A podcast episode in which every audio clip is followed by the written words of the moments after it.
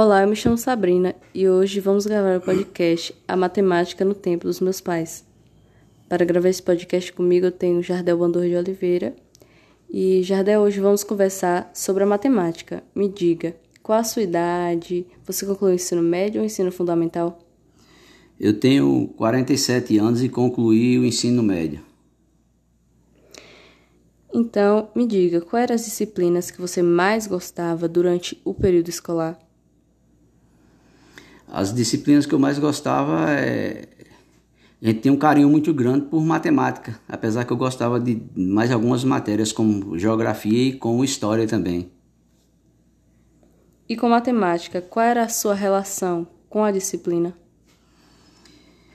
Rapaz, eu acho que não só minha, mas de todos os alunos de antigamente e de hoje também, a relação com matemática ela tem que ser tratada com bastante carinho, porque matemática faz parte da vida, faz parte do cotidiano. A gente sem matemática não vai chegar a lugar nenhum, porque é, tudo que você faz no seu dia a dia é matemática, em todos, em todos os aspectos.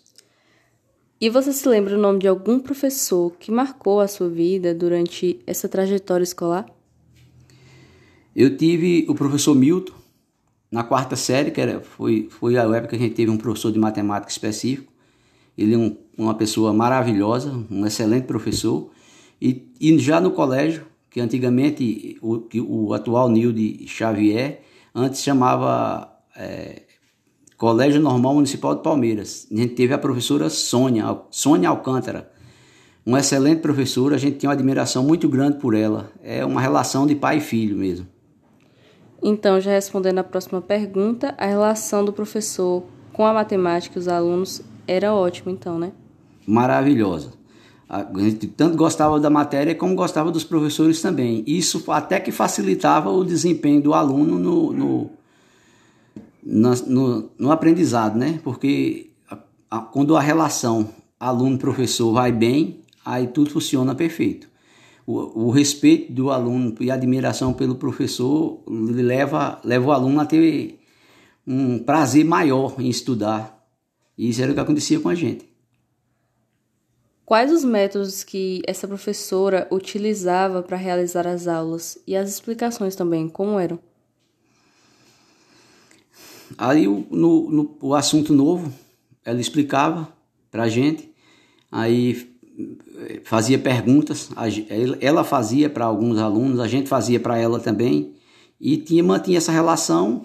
Aí depois ela fazia no quadro algum exercício, a gente ia praticando e ela corrigindo de cadeira em cadeira.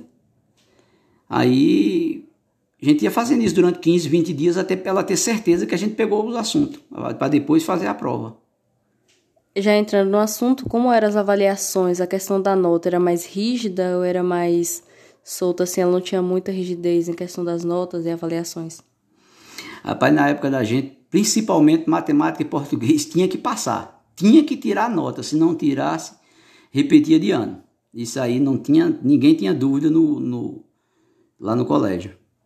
Porque você, por exemplo, de início, na quinta, sexta, na quinta série, quando eu, logo quando a gente entrou no colégio, que era quinta e sexta série, a avaliação era prova, recuperação e ré.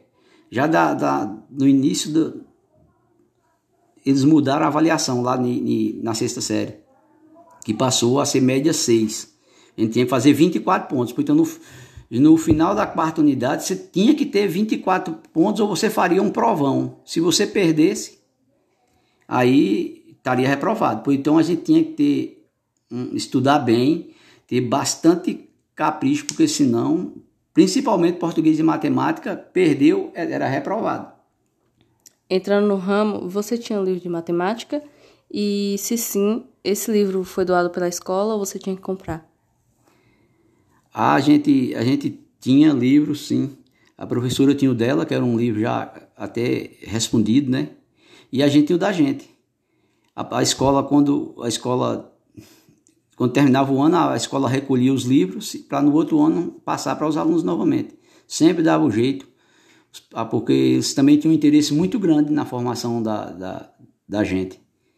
Porque a relação com os professores, todos eles, principalmente no colégio. Eu estou falando mais aqui pelo colégio lá embaixo. É, sempre foi muito boa. Eles tiveram muito interesse pelos alunos. Sempre teve.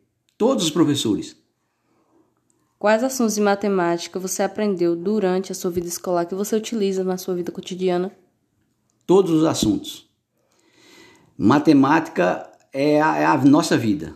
Então, tudo que a gente aprendeu ou tudo que os, os alunos de hoje aprendem hoje, eles vão praticar. Hoje, hoje matemática está em nossa vida, no nosso trabalho. Eu mesmo vou dar um exemplo aqui, falando por mim. Hoje eu tenho que saber o consumo de um automóvel quanto ele gasta de gasolina daqui para Seabra para me cobrar o preço da, da, da, da viagem. Pra, porque eu preciso fazer um levantamento de, de distância, de, de consumo, para eu poder saber, porque tudo isso é matemática. Eu, há um certo tempo atrás, eu trabalhei é, vendendo, vendendo carne como açougueiro. Se eu não souber fazer o cálculo, pesar essas coisas, não, como é que eu, eu ia quebrar? Era, não era é, é, o ramo. Outro, outro, outro período de minha vida que eu posso deixar claro aqui para vocês, eu trabalhei 15 anos como é, ajudante de predeiro. E quem fazia as contas era tudo eu. Um telhado, por exemplo. De, é metro quadrado a gente faz as medidas. Eu tenho que saber fazer é, é essas contas tudo. Quanto uma casa de 10 por 10, quanto leva de madeira, quanto leva de, de telha. Isso tudo, esses cálculos, tudo quem sempre fez foi eu quando eu trabalhei. Pois então, não tive, eu agradeço a Sônia Alcântara e a meus professores de matemática e aos outros professores também, né? E na parte interativa, assim, vocês tinham gincana, feira, competição na escola? Não, naquele, no período lá hum, era muito difícil. Eu não vou nem dizer muito difícil, não, não tinha. Era, era os assuntos, a gente estudava, o assunto novo ela dava, a gente estudava, lia, fazia exercício, praticava e aí vinham as provas com as avaliações e tinha que passar. Agora, para finalizarmos, é, qual era a importância e qual é a importância da matemática para você? Matemática, eu sem matemática não seria nada. E não só eu, eu acho que os alunos de hoje também devem levar com esse mesmo ponto de vista. Porque matemática é tudo na vida da gente, tudo. Em qualquer área que você for, você utiliza matemática.